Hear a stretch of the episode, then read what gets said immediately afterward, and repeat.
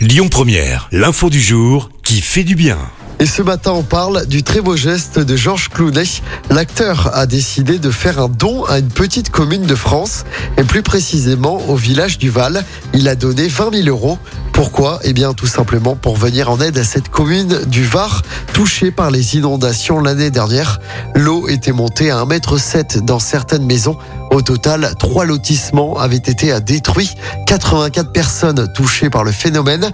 Georges Clounet a alors été ému par ce qui s'est passé. Et pour cause, il a une maison juste à côté, à Brignoles. Il aurait alors déboursé de l'argent au lendemain de la catastrophe. Mais on ne l'a appris que cette semaine lors des vœux du maire. Et pour cause, l'argent a permis de réparer une partie des dommages.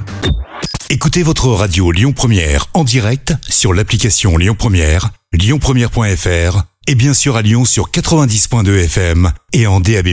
Lyon Première